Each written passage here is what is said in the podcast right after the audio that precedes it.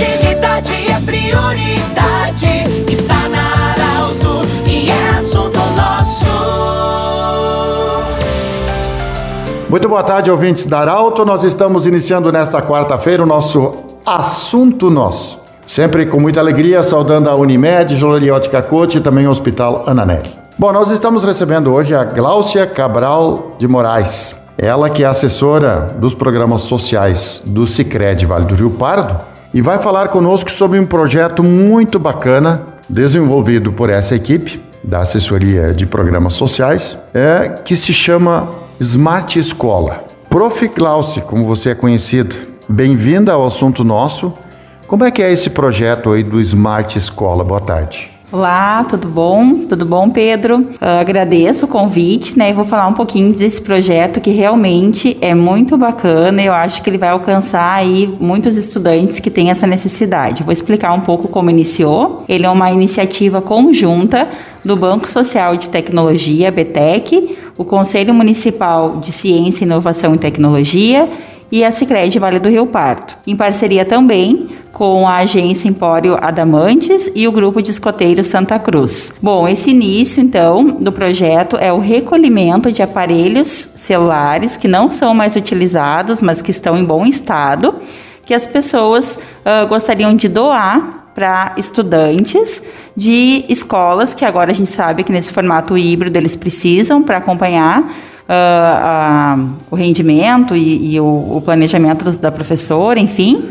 E a gente entrou né, em contato com duas escolas municipais, que é a Escola Ferrugem, no bairro Renascença, e a Escola São Canísio, que é no bairro Dona Carlota.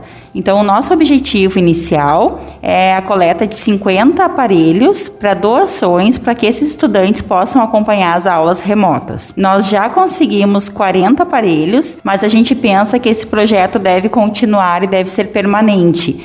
Então, nós vamos passar aqui os pontos que nós temos de coleta. Nós estamos no momento de avaliação até aqui do que nós conseguimos, atingimos, agradecendo os nossos parceiros, mas que a gente possa alcançar ainda muitos outros estudantes e dar conta de outras escolas. E esse final de semana saiu uma reportagem aqui do nosso secretário de Educação falando que eles vão dar um pacote, então vão oferecer um pacote de acesso à internet para os estudantes da rede municipal. Então, a gente vai muito ao encontro dessa proposta, porque a gente vai estar tá possibilitando doar os aparelhos e eles vão ter esse pacote, então, de acesso. Eu vou falar os pontos de coleta para quem possa, então, doar o seu aparelho que não usa mais, que está lá numa gavetinha.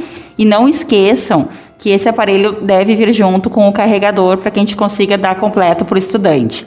Então, hoje, os nossos pontos de coleta é a, as nossas agências da FUBRA, do Arroio Grande, de linha Santa Cruz e a nossa agência aqui do centro da Ramiro Barcelos. Temos também o Senac como parceiro que está com caixas coletoras, a Ecosar, o Sindicato dos Trabalhadores de Agricultores Familiares, tá? E temos mais três parceiros aqui que estão ajudando nessa formatação, que é a Vibatec, a QIA Soluções Digitais e a Mastercell. Então, o que, que nós vamos fazer agora no segundo momento?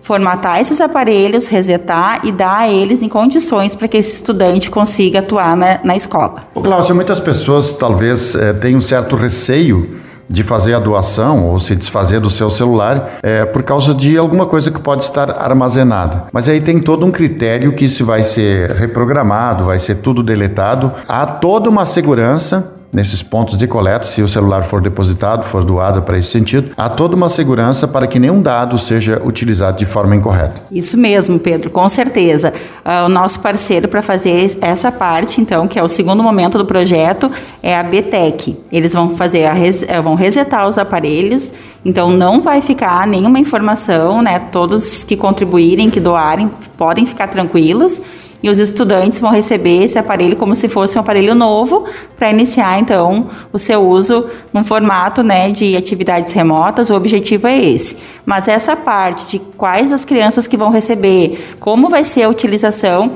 isso nós fizemos, deixamos a critério da direção, coordenação da escola. Ô Glaucio, você como assessora de programas sociais de uma cooperativa, como é o Sicredi Vale do Rio Pardo, como tem sido trabalhar é, programas sociais diante de uma pandemia. O que é novo para você também? Olha, Pedro, eu acho que a gente só tem a agradecer porque a nossa cooperativa vai muito ao encontro de ações que da comunidade, dando esse suporte através dos nossos programas. E esse ano e ainda já no ano passado, muitos dos nossos programas se evidenciaram ainda mais pela demanda do momento, porque a gente conseguiu dar um suporte pensando muito na, nesse contexto da educação, dentro das escolas, dentro do, das secretarias municipais, para que chegue na ponta nos professores, né, dando esse suporte para o nosso estudante, através de oficinas uh, de, de ferramentas digitais. Então, desde uh, ano passado, a gente já está aí numa com uma, um objetivo muito legal e sendo alcançado que vai ao encontro da demanda nesse período de pandemia. Então, eu acho que está indo bem e a gente agradece muito os nossos municípios parceiros que fazem parte da nossa área de atuação. Conversamos com a Gláucia Cabral de Moraes, ela que é assessora dos programas sociais do Sicredi Vale do Rio Pardo. Lembrando sempre que em instantes esse programa estará disponível em formato podcast no site da Arauto 957 e eu quero destacar já o assunto nosso de amanhã. Amanhã também nós vamos falar, a gente tem